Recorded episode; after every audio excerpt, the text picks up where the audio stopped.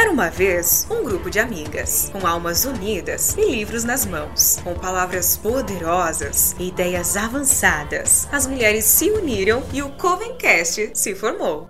Esse podcast é um projeto feito na disciplina de Laboratório em Rádio por alunas do quinto período de jornalismo do Centro FAG e com a orientação da professora Talita Ferraz. Sejam bem-vindas, bruxinhas! Eu sou a Júlia Capeleto. E eu sou a Milena Rolim. Esse é o Covencast Literário, onde a magia acontece. Neste episódio, vamos discutir o livro Orgulho e Preconceito de Jane Austen. E para fazer desta magia um feitiço ainda mais forte, convidamos uma bruxa mais que especial. Seja bem-vinda, Júlia! É um prazer a sua presença no quarto episódio do Covencast. Olá, pessoal! É um prazer para mim também estar aqui nunca tinha me pensado nessa perspectiva de bruxa, mas a gente sempre tá aberta para novas coisas. Eu gostaria muito de dizer que a literatura para mim é um presente, ainda mais a literatura romântica e a literatura que envolve tantas questões importantíssimas como a figura feminina. Agradecer o convite, agradecer a oportunidade. Júlia, conta pra gente que tipo de bruxa você é? É, então, eu sou Júlia Harrier, sou bióloga da abordagem psicanalítica,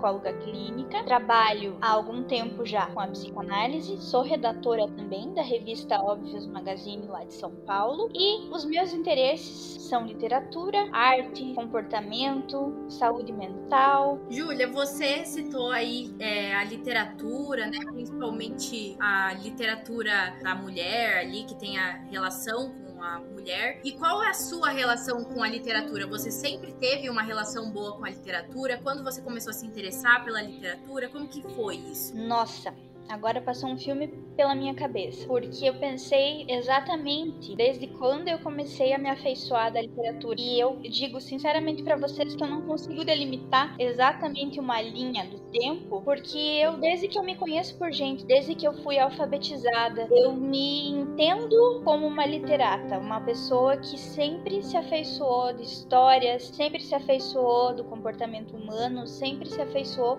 Eu sou uma pessoa muito curiosa. Então assim, qualquer estímulo para mim é um estímulo para me aprofundar. É muito difícil as coisas passarem pelo meu olho e, e, eu não me perguntar por quê e como e quando. E eu recentemente publiquei no meu Instagram pessoal uma frase que eu acho que me define muito. É assim: eu sou mulher de palavra, mas eu, eu não sou só mulher de palavra, aquela mulher que cumpre a palavra. Eu sou uma mulher feita de palavra, total. Porque as coisas que saem de mim sempre saem por escrito. A minha voz, a minha maior voz é é, a caneta e o papel. Eu me senti muito liberta quando eu comecei a escrever na redação da Óbvios, que agora faz sete anos. Esses temas, saúde, comportamento, literatura, cinema, arte, se entrelaçam para mim como a verdadeira alma do negócio de viver. Eu penso assim, a gente sem arte, a gente é o quê? A gente sem literatura, a gente sem cultura. O mundo parece tão cinzento quando a gente pensa né, nele sem essas coisas, pelo menos para mim é isso. E aí eu logo engato gato também, uma questão que vocês me fizeram lembrar muito bem por vocês terem essa atmosfera mística nesse podcast, da Clarissa Pincola Estes, que também me ensinou muito na minha trajetória literária nos meus últimos anos. É a mulher que escreveu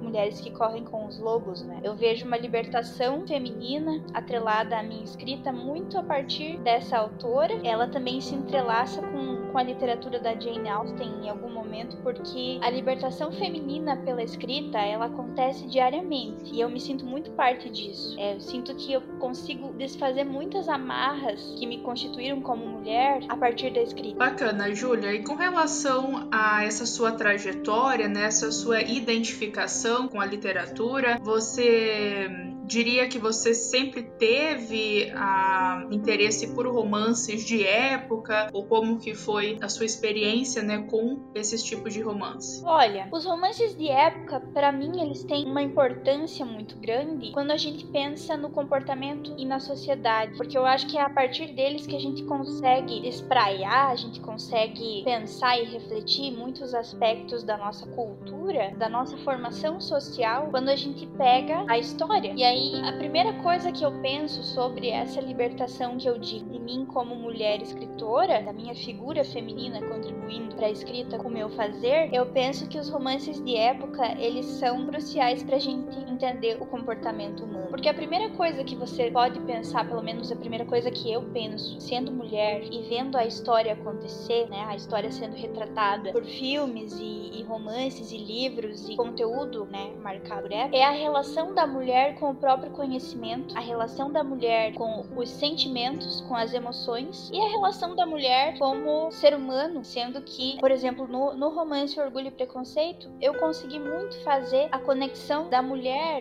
enquanto um objeto para o masculino. A gente pensa assim, as relações sendo criadas a partir de casamentos por dinheiro, por interesse, a gente consegue muito aproximar essa cultura do amor que não era o amor romântico, do amor que era a mulher como posse do homem. Entra até numa capitalização, porque se a gente olha para o nosso sistema hoje, isso se repete muitas vezes. Talvez não por dinheiro, mas por essa sensação de poder do homem sobre a mulher. Essa hierarquização social que ainda acontece e que é reflexo de uma cultura muito antiga e que a gente não já não domina mais o que inconscientemente foi pregado. Então, eu acho que a Jane ela chega como uma precursora dessa literatura que pode ser pensada de forma psicológica, justamente porque ela impõe personagens que fazem com que a gente pense sobre essa cultura numa perspectiva de libertação desse lugar de posse. Principalmente quando a gente fala da Elizabeth Bennet, porque ela é o que? Ela é uma moça inteligente, posicionada nas próprias vontades, nos desejos, nas lutas dela. Apesar de, de nutrir alguns preconceitos, ela não se deixa levar por aquilo que as meninas e as moças de época, em sua maioria, baixavam a guarda. Ela se impõe muito bem.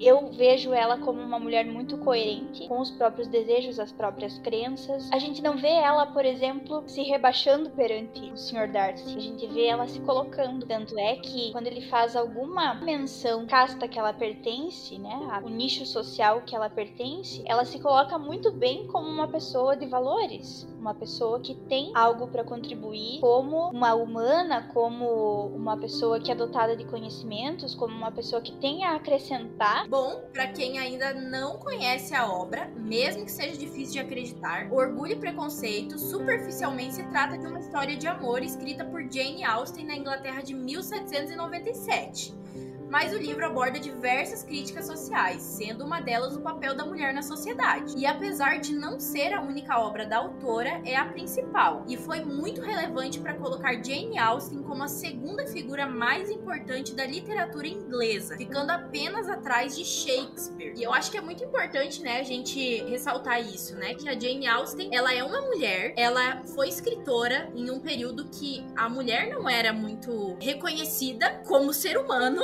Até hoje é muito difícil a gente dizer mulheres escritoras, né? Mulheres no geral, né? Mulheres em cargos de poder, em cargos de conhecimento. É muito difícil a gente colocar isso e a gente vê isso, né? É, a gente tem esses movimentos de empoderamento. Mas se hoje isso já é difícil, naquela época, 1797, era mais difícil ainda. E a Jane Austen foi uma escritora daquela época. Claro que inicialmente ela não publicou os livros dela com o nome dela, não era aquela coisa, mas é muito importante a gente ressaltar isso, né? Que ela foi uma escritora muito importante e ela é muito importante até hoje. E o fato de os livros delas, dela terem sido adaptados para filmes e séries, né? Hoje tem adaptação de Emma também, enfim, várias adaptações de várias obras dela, também trouxeram a democratização, né? As pessoas elas passaram a conhecer mais o trabalho da Jane Austen a partir disso, porque muita gente tem medo de conhecer Jane Austen por ser um clássico.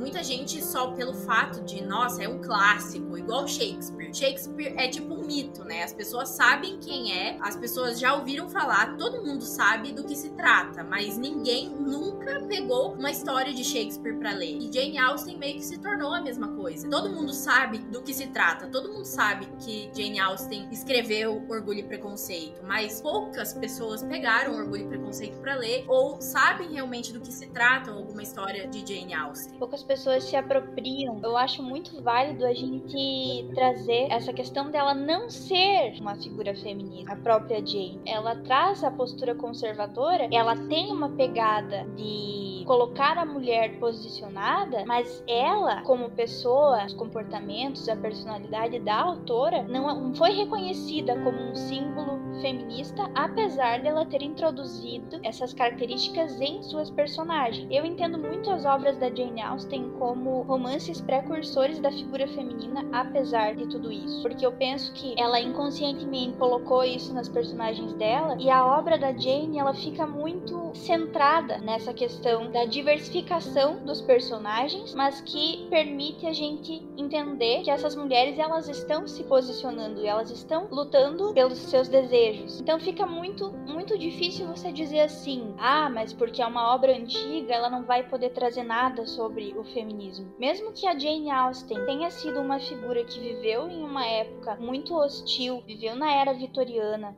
na Inglaterra. Então, para ela era muito difícil ter consciência disso tudo que ela estava colocando, sabendo que ela poderia vir trazer desenvolvimentos de várias, vários pensamentos, várias correntes aí e ser precursora mesmo porque a gente pode perceber, por exemplo, a Virginia Woolf foi uma leitura da Jane Austen. Isso é muito importante. Uma outra figura feminina que também se destacou na literatura lendo Jane Austen. Não é à toa que essa cultura de apreço pela Jane Austen tenha conseguido colocar a obra Orgulho e Preconceito disponível em 30 línguas, né? Mais de 30 línguas, talvez. Eu penso assim que a gente olhando para Orgulho e Preconceito, a gente consegue ver um leque tão grande de possibilidades que a gente não pode também só formular as nossas questões no próprio romance, porque se você for olhar os outros personagens, por exemplo, eles têm muito a dizer. A Jane, a Jane é uma personificação da mulher romântica, que é aclamada pela beleza, a mulher mais velha, né, entre cinco irmãs. Ela tem uma beleza significativa, a Rosamund Pike é maravilhosa. Mas mesmo com todos esses atributos, a família, a própria família, a organização social em que ela está inserida, vem a possibilidade dela casar pela beleza. A família não reconhece ela como uma pessoa que é humilde, que olha para as características dos outros de forma consciente, né, de forma apática. A gente vê ela tendo um relacionamento de amizade com a Lizzie muito bonito. E a família não, não compreende isso. O próprio filme não explora tanto isso. O livro um pouco mais. Mas o, o, o, filme, por exemplo, ele vai explorar muito mais a, o apreço que a Lizzie tem por ela. A proteção que a Lizzie coloca para que ela não se case sem amor, né? Então, quanto isso, tudo isso é significativo, porque não se trata só do romance da Lizzie, que é o romance central, da Elizabeth e do Sr. Darcy, mas sim em toda uma cultura de proteção à mulher para que ela não se case não sendo por amor, para que ela não deixe o desejo dela como pano de fundo, enquanto ele pode ocupar o cenário inteiro. Eu acho que isso tudo é muito rico e a gente pode, inclusive, pensar na rede de apoio a partir disso, porque essa amizade, essa irmandade e essa percepção dos afetos delas e a própria proteção da Lizzie são hoje aspectos que a gente consideraria, por exemplo, no empoderamento feminino e na própria sororidade. Pois é, no livro, ao descrever os personagens revestidos de bastante ironia, né, a autora nos apresentou um painel de tipos. Ali a Elizabeth Bennet, a protagonista protagonista. A história é contada sob o seu ponto de vista, tem 21 anos, é descrita como alegre, como sincera, às vezes impulsiva, quando está é, nesse posto de julgamento das ações alheias. É uma característica né, que vai delinear muitas das ações dela ao longo da narrativa. É, a moça flerta, então, com Darcy, um rapaz apontado como bonito, inteligente, é o protagonista masculino da história, socialmente bem-sucedido e culto. Em suma,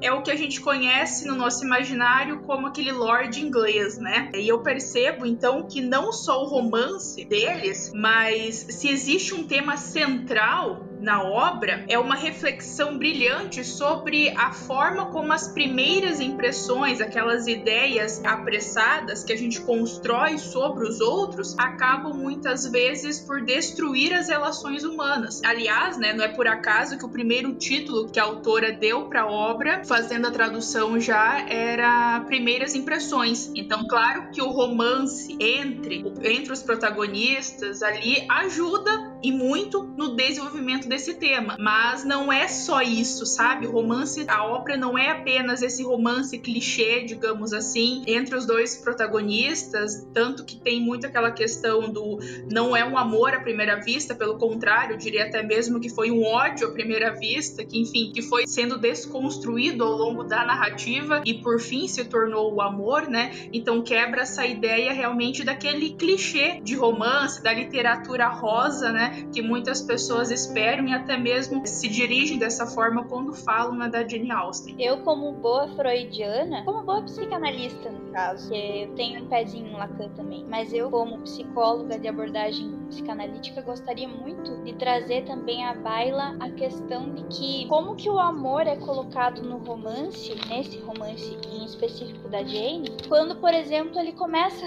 pelo próprio ódio, porque a gente, no senso comum, polariza muito bem esse amor, esse o, o, amor como sendo o oposto total do ódio. Mas a Jane, ela traz uma construção muito mais interessante, porque na relação dos dois, da Elizabeth e do Sr. Darcy, esse ódio, ele é o componente para que depois o amor exista. Ele precisa ter o pino total, né, de uma construção aí que vem toda para que a gente se confronte. Então eles primeiro se confrontaram com o real, não teve fantasia. A fantasia ela só poderia vir a calhar depois. Alguns aspectos, talvez porque o o romance ali foi acabado com eles finalmente se aceitando e se beijando, né? A gente não sabe o que vem depois disso, mas o amor deles começou primeiro no real, que é uma, uma lógica muito inversa da que a gente vê comumente no, nos filmes e até na vida real. Que como é que você vai dizer? Você sabe que amor à primeira vista não se sustenta, porque a gente pode, a gente não se apaixona à primeira vista pelo coração de alguém. A beleza, ela vai ser um componente para que haja atração, né? Os atributos comportamento até podem ser pro flerte, mas isso faz muito mais parte da fantasia do que do real. E eles, embora a Lizzie tenha achado o Sr. Darcy um homem elegante, um homem bonito, que ele de fato é, e ela também sendo uma pessoa bela, eles se envolveram ali atrativamente, mas muito mais. Essa relação foi muito mais carregada pelo ódio do que pela própria fantasia. É, é um amor que se, se construiu. Ele não é um amor que começou com a chuva de açúcar, com o cheiro de canela no ar e aquela coisa toda romantizada, né? Os nossos ideais de, de contos de fada, o mundo rosa mesmo que vocês comentaram. Por isso é que ela é mais interessante ainda. No mundo literário, a gente chama isso de enemies to lovers, inimigos para amantes. Ah, sim. Eu li um artigo que é do repositório da Faculdade de Letras da Universidade Federal de Goiás. Chama A Iniciação Feminina em Orgulho e Preconceito, da Ana Carolina Ribeiro Cardoso. Ela vai tratar justamente da desmistificação de todos esses elementos e ela vai fazer muito bem uma relação de contraste entre a obra da Jane Austen, que é o Orgulho e Preconceito, é, é a obra que ela pega, né? Da Bela e a Fera e do mito Eros e Psique. Então, assim, a gente olhando para essas três obras, eu, pelo menos inscrita na psicanálise, eu penso que a própria Elizabeth, ela pode se comparar um pouco à Bela por essa doçura, né? Essa coisa, embora a Bela seja nos contos de fada uma pessoa mais retraída, né, nos seus próprios desejos, ela tem lutado com a fera e lutado, lutado no sentido do amor mesmo, né, lutado para transformar aquela pessoa em alguém melhor, para ajudar aquela pessoa a aprender algumas questões. A gente pode fazer esse link da Elizabeth com ela, porque a descrição é muito parecida. São mulheres cultas, são mulheres é, investidas na beleza, são mulheres delicadas. Apesar de toda a selvageria dessa coragem confrontar o real daquela pessoa que seria a fera, né? Em primeiro momento, a própria Bela dos Contos de Fada, ela tem um, um investimento do preconceito, porque ela não vai olhar a fera como alguém bonito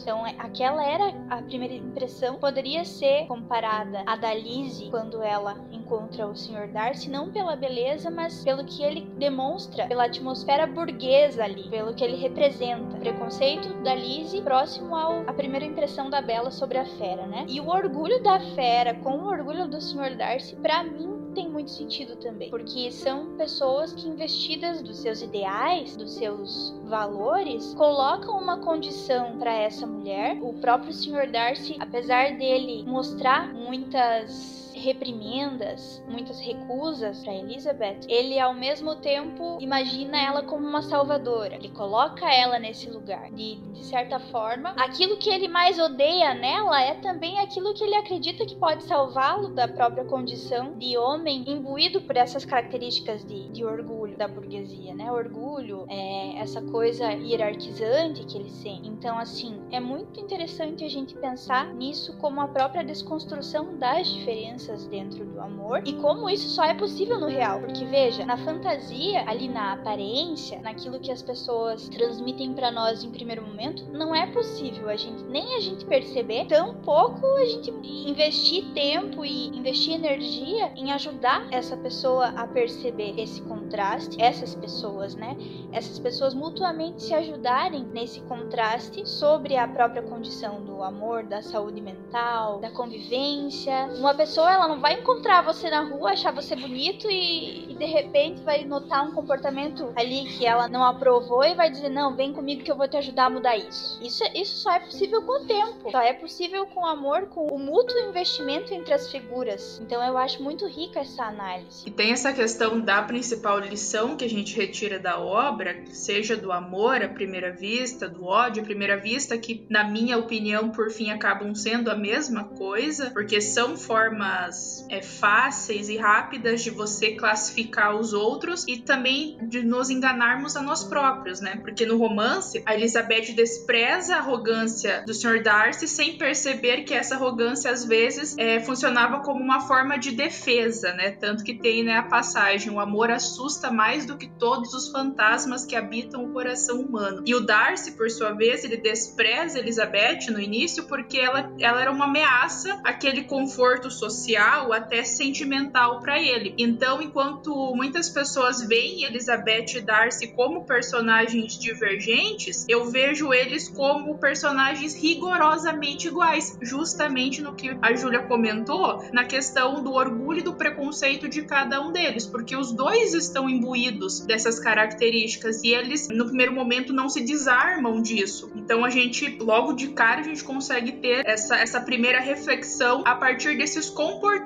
Então, a gente sai um pouquinho né, da vereda do contexto social ali, né, do início do século XIX, e a gente já entra direto numa análise mais crítica dos comportamentos, das personalidades desses protagonistas. Exatamente. Eu vejo muita contundência nele. Acho que é visceral a gente comentar essa parte, porque, exatamente, quando a gente pensa em orgulho e preconceito, é, não como obra, mas como dois sentimentos, a gente parte de um, um mesmo pressuposto, que é o do desconhecimento, né?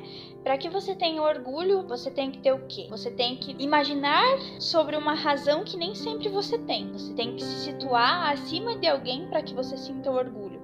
E o preconceito, ele vem mais ou menos nessa mesma veia, porque ele vai pegar uma ideia que se faz sobre aquilo que não se conhece. Então, realmente, eles podem até ter algumas divergências, mas o que movimenta ali os sentimentos é muito próximo, é, é da mesma natureza, eu diria. Então, a gente consegue observar esse romance como sendo uma luta mesmo entre duas pessoas. Tanto é que, se você for pegar a cena em que o Darcy se introduz como uma pessoa que está se afeiçoando da Elizabeth e pede ela em casamento, ele não só humilha e desrespeita ela, como ele pretende que ela case-se com ele como um salvamento para aquilo que ele está sentindo. Ele diz assim: "Você deve casar-se comigo porque mais ou menos como como dizer assim, se não for eu, você não vai conseguir. Outra pessoa não vai não vai querer casar-se contigo". Então, ele coloca ela como uma pessoa que está sem opções além dele, apesar de, desse romance todo ter começado pecado através do ódio, do orgulho, do preconceito. E eles impõem essa posição justamente por conta do orgulho. E aí ela responde com um não, que é uma defesa da integridade dela, uma defesa da personalidade dela, mesmo se afeiçoando dele de alguma maneira, porque ela precisa proteger a dignidade, mas não que as primeiras impressões dela sobre ele não tenham vindo carregadas de preconceito, porque são forças opostas, né? A burguesia e a plebe, digamos assim. Ele representa a burguesia, aquilo que oprime a classe em que ela está inserida. É, ele representa tudo aquilo que coloca em risco o amor verdadeiro pela questão da, do dinheiro, do poder aquisitivo, das propriedades representarem mais e mais segurança às moças daquela época. Pelo casamento não sendo por amor ser uma coisa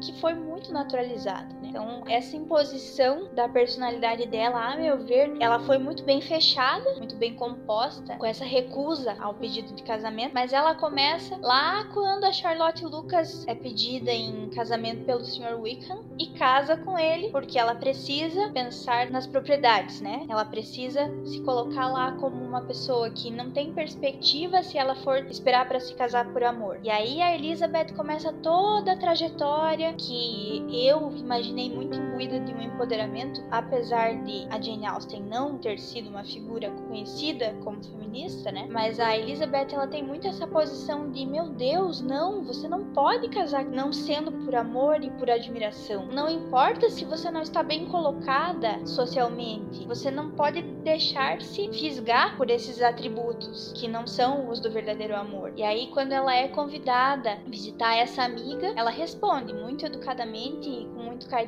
que isso não seria nenhum sacrifício, isso não seria ela cedendo, ela respondendo a um favor, né, atendendo um pedido dessa amiga, mas sim que ela gostaria muito de visitá-la pela amizade que elas têm e para mesmo para ver como é que ela estava diante desse fato de ter se casado não sendo por amor. E aí ela chega lá e percebe, puxa vida, é mesmo, é isso mesmo, a minha amiga se casou não sendo por amor e ela tá vivendo uma vida completamente irrefreada e, e sem sem o carinho, sem o companheirismo. E nesse sentido, né, como você comentou, que por mais que a Jane Austen não tivesse essa postura, no caso, né, para época, né, reconhecidamente feminista, pelo contrário, né, ela tinha esse perfil bastante conservador. Todas as suas histórias, ela já trazia, mesmo que de forma leve, a busca da mulher por um lugar ao sol, um lugar melhor ao sol, digamos assim. E eu acho que a empatia é a palavra central da obra Orgulho e Preconceito, porque apenas quando Darcy e Elizabeth se colocam no lugar um do outro que eles conseguem sair dos seus mundinhos orgulhosos e preconceituosos e começam a ver os outros com novos olhos. Isso não vale apenas para os dois, né? Como a gente já comentou, né? Como a Júlia acabou de trazer, né?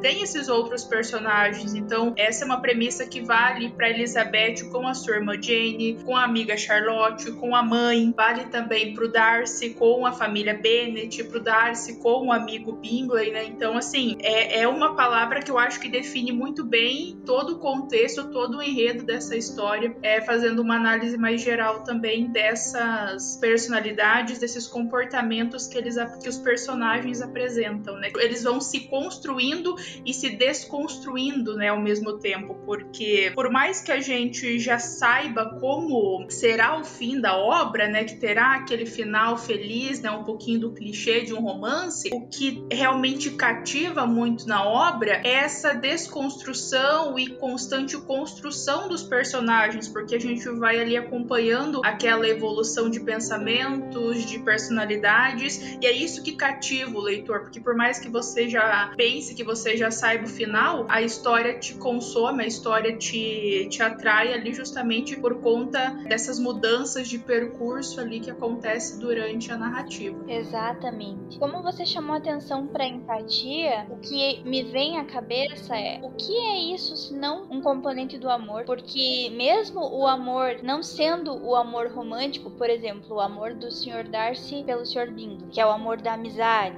ou o amor da Elizabeth pela Charlotte, também, que é o amor da amizade, é um amor investido sem aquela finalidade sexual. Eles se centram nessa premissa da empatia para continuar existindo, porque é somente quando um se coloca no lugar do outro que também é possível evoluir enquanto pessoa. Também é possível avançar para um outro amor que é o amor romântico que vem depois, né? Que não faz parte daquelas redes de apoio deles, mas que possibilita que eles cresçam para olhar um ao outro como pessoas que podem, enfim, ser carregados desses sentimentos e aprender muito com, com isso, com esses desdobramentos todos. Porque, como eu comentei antes, se a jornada da Lizzie começou ali quando ela questionava o amor sendo o ponto central do casamento, e aí então ela vê a amiga sendo casada com uma pessoa que não é por amor, ela também olha para essa irmã que foi condenada, e aí ela vem trazendo ao Sr. Darcy questionamento, dizendo dizendo assim: você impediu duas pessoas que se amam de ficarem juntas pelo seu orgulho e para manter uma casta. Então, esse amor ele é posto em jogo para manter a hierarquização da burguesia, para manter essa relação que não é do amor romântico, mas sim do sentimento de posse, para manter a plebe no lugar que ela viria a ter nesse momento, nessa época. Quando ela pensa dessa forma, ela põe em jogo, ela questiona todas as outras situações e isso é um exemplo muito grande de empatia. Eu vejo assim um choque muito grande. Inclusive, citando essa, essa parte que ela julga o Sr. Darcy de separar a irmã, de, de separar casais, de julgar sempre as pessoas pela burguesia, pelo dinheiro, né? Por todo o orgulho. O livro, então, ele trata também muito de aparência e vaidade. Inclusive, tem uma parte do livro em que ela fala assim: a vaidade e o orgulho são coisas diferentes, embora as palavras sejam frequentemente usadas como sinônimos.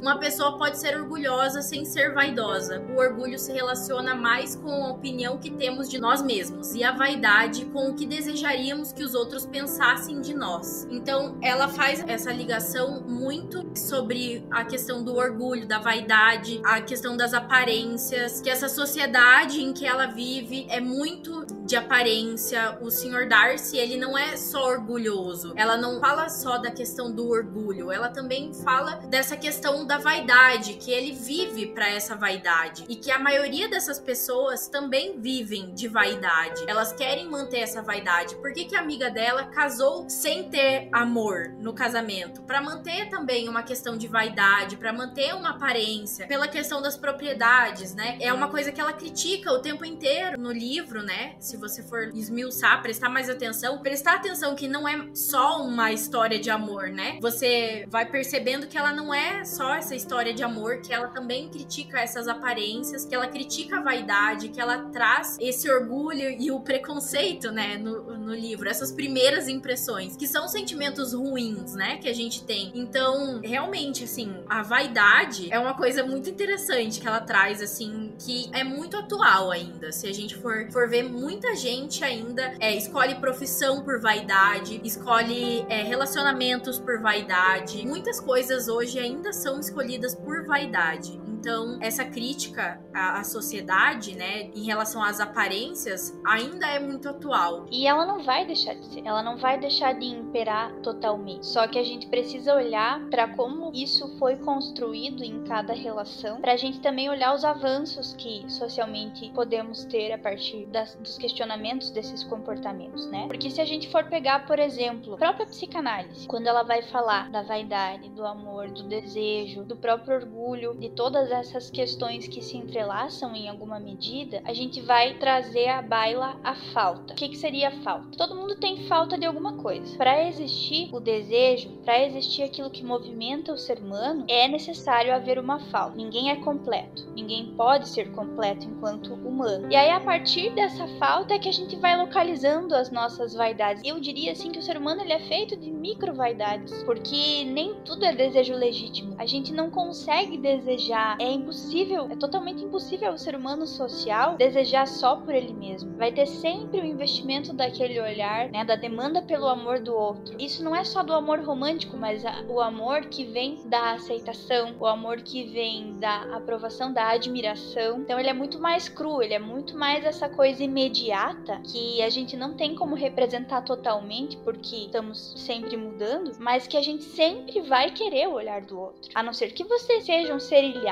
que viva sozinho, né? Daí é possível pensar num, numa completude assim, no sentido de não desejar mais, porque a completude ela só poderia vir de alguém que estivesse totalmente parado. E ainda assim, eu não acredito. De maneira utópica, eu acho que até ela poderia existir dessa forma, mas na realidade, ela não não me representa algo possível. E aí eu penso nessa questão que você falou da vaidade e do orgulho, né? Porque eles podem ter matérias muito muito parecidas a olho nu, mas de fato, o orgulho ele nem sempre precisa passar por esse olhar dos outros para existir, porque ele às vezes é justamente a negação disso. Ele é justamente aquilo que impede que uma empatia se instale. É aquela sensação de não, eu não vou pensar de outra forma. Não, eu não vou olhar para aquilo que tá me rodeando. Não, eu não vou me dispor a aprender alguma coisa. Enquanto a vaidade, ela pode até não ensinar nada, mas ela tá ali vivendo. É como se a vaidade fosse um ser drogado, né? Ela vive sendo alimentada por essas pequenas doses de gozo que vão enfraquecendo ela enquanto essência. A pessoa vai sendo preenchida dessas alimentações do cotidiano ao redor daquilo que ela vive, né? Pelos outros, pelas, pelos grupos que ela frequenta. E aí ela vai, de modo muito mentiroso, de modo muito superficial, entendendo-se como parte de alguma coisa. Mas eu acho muito pertinente a colocação que você fez, trouxe o trecho em que a autora consegue fazer essa distinção. Ela é muito importante. Cabe destacar também que a história construída, né, pela Jane Austen tece uma forte crítica à sociedade da época, né? Como a Júlia trouxe essa questão da vaidade, né? Era uma sociedade regida pelas ambições econômicas, né? Por relações construídas a partir é, desse interesse. Tanto é, né, que a primeira frase do livro diz o seguinte: é uma verdade universalmente reconhecida que um homem solteiro na posse de uma bela fortuna necessita de uma esposa. Ou seja, os casamentos eram vistos como meros acordos comerciais, né? E vemos ao longo das páginas como a mesquinhez e o interesse permeavam as relações humanas daqueles personagens. Da mesma forma que é um ponto que eu acho bem interessante, que a autora consegue abordar e denunciar a lei do morgádio, que é a organização familiar baseada a partir da noção de uma linhagem, né? Então, nesse tipo de sociedade, as propriedades eram inalienáveis e indivisíveis, né? Transmitidas sempre para o filho homem. Então, no caso da família Bennett, que protagoniza o romance, como se tratavam de cinco filhas, mulheres, não havia um filho homem para herdar as propriedades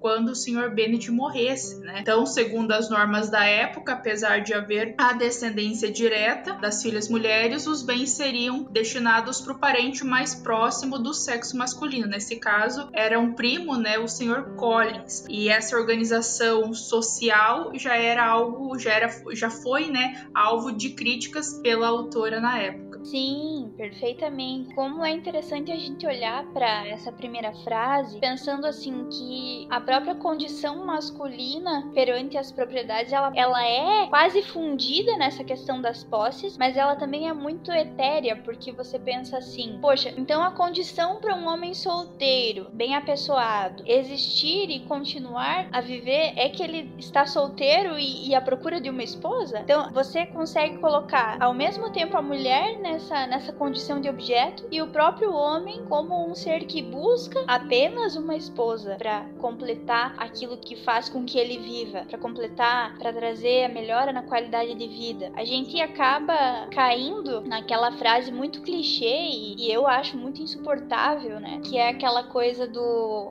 por trás de um grande homem sempre há uma grande mulher. Então, assim, peraí, né? Um homem solteiro, ele existe, ele tá ali à espera de uma esposa e a esposa também tem que esperar, né, que um homem bem apessoado e cheio de posses chegue também para completá-la. Que, que vazio isso! Aí, essa questão da linhagem, eu penso assim, além da gente conseguir elencar uma veia forte do machismo da nossa sociedade que foi toda estruturada nessa questão da cultura do machismo, da própria ideia de posses, dessa ideia de, de heranças e da superioridade pelo dinheiro, né, da burguesia, a gente consegue pensar também em como essas famílias foram organizadas para que essa estrutura se mantivesse. Então, assim, essa história ela, ela vem muito de encontro a uma possibilidade de um rompimento desse pensamento quando ela já coloca cinco filhas nessa família. A história foi inventada nessa época e ela coloca um agravante. A família Bennett tinha cinco filhas. Aí você percebe a gama de possibilidades que ela abriu para que a gente questione isso. A própria Jane Austen ela não se casou. Eu não sei se vocês sabiam disso, mas ela não se casou. E aí a gente olha também para essa trajetória de vida dela, que foi uma escritora feminina, foi a segunda expoente aí da literatura inglesa daquele século. As obras dela, O Orgulho e Preconceito, está completando 200 anos agora, né? E você vê o próprio paradigma instalado. Ela retrata essa época em que a lógica do sangue se mantinha, dessa proteção às propriedades e da questão de passar as propriedades ao ser do sexo masculino, mas a própria Jane Austen não não, manteve essa lógica cunhada. Existe como um elemento para a gente pensar assim: essa mulher que tanto não foi considerada um símbolo feminista da época, ela tem, entretanto, muitas condições para que a gente pense se ela realmente não estava se construindo enquanto uma pessoa feminista. A gente olha para esses aspectos que podem ser inconscientes. E também entra a questão que para as mulheres da época cabia o espaço da casa e da regência da família, né? Enquanto os homens dominavam os espaços públicos, as propriedades e as finanças, enfim, todo esse contexto machista. E ela justamente eu, eu vejo que a autora ela fala através da personagem da Elizabeth, que discute, que se rebela, né, nesse contexto porque deseja ser independente, que não quer um casamento movido pela conveniência, por interesse. Não que ela, digamos assim, fosse contra o matrimônio, né? O que ela detestava eram os valores que moviam as mulheres a encontrarem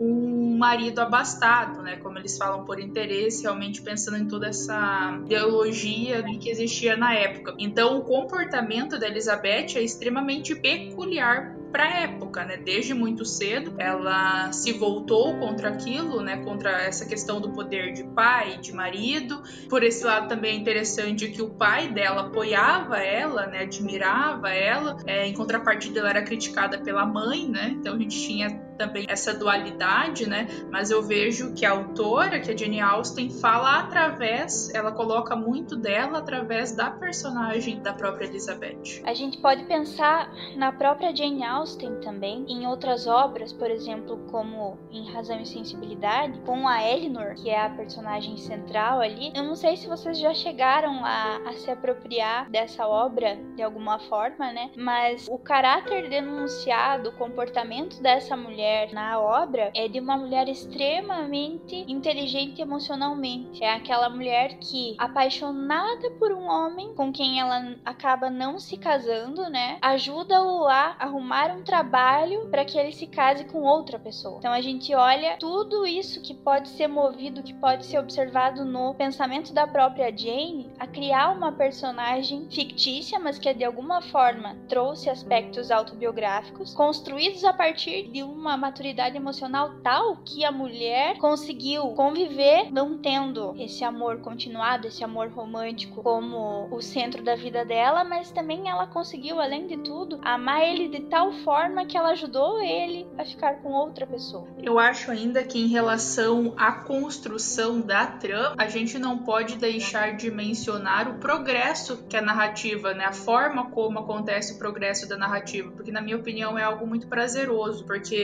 a Jane Austen ela não atropela etapas, ela não apressa o desfecho do livro. Pelo contrário, ela reconhece a importância de respeitar o tempo para que possamos acompanhar o amadurecimento da Elizabeth, do Sr. Darcy, né? Então, a gente sabe, né, claramente que tem uma linguagem né, arcaica, né, que necessita de uma entrega maior, digamos assim, por parte do leitor. Contudo, o enredo, a forma como ela constrói, né, essa maestria que ela utiliza, compensa esse esforço. E aquela questão, tudo acontece como se realmente no tempo que que tivesse que acontecer. Então ele foi um romance pensado, construído de uma maneira muito minuciosa. É, e a autora tem essa capacidade única de construir os romances e de fazer a gente se apaixonar por eles, né? Prova disso é que, como a Júlia trouxe antes, né, 200 anos já completos, né, da obra, e é um romance que ainda continua sendo um dos mais aclamados pelos leitores, né? Sendo aqueles que conheceram através do livro ou então que se apaixonaram através das adaptações é, cinematográficas da obra. Né? A Júlia também citou Razão e Sensibilidade e Orgulho e Preconceito tem uma diferença muito visível, assim, muito palpável de Orgulho e Preconceito, Razão e Sensibilidade, né? Eles têm uma diferença muito palpável porque Razão e Sensibilidade ele já traz no título, né, a, a antítese deles, né? Ele já carrega no nome essa, essa diferença. E Orgulho e Preconceito é uma obra tão complexa, ela é tão profunda que é, você não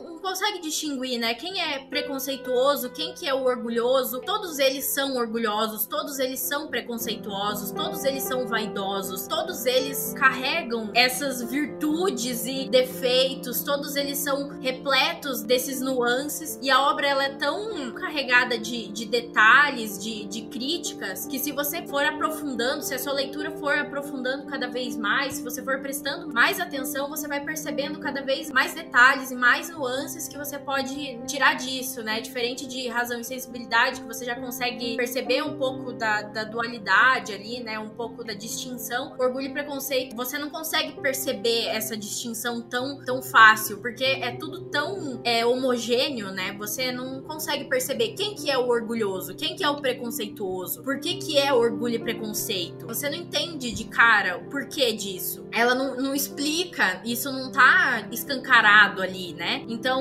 é muito profundo a obra, ela é mais que tudo isso, né?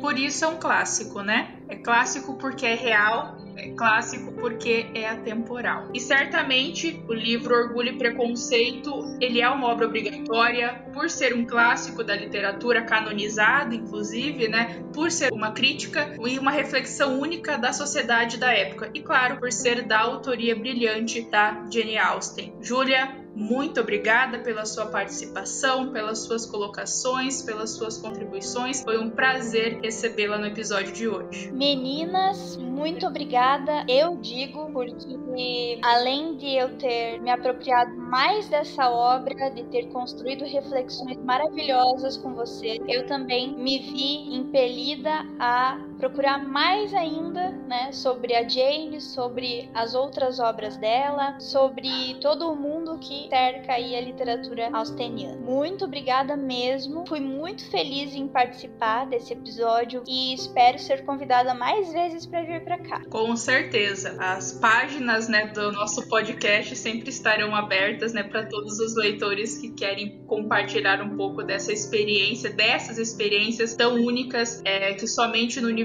da literatura a gente consegue encontrar e nos encontrar também, né, nesse mundo. A outra Júlia, então, né, porque o episódio de hoje foi Júlia em dose dupla.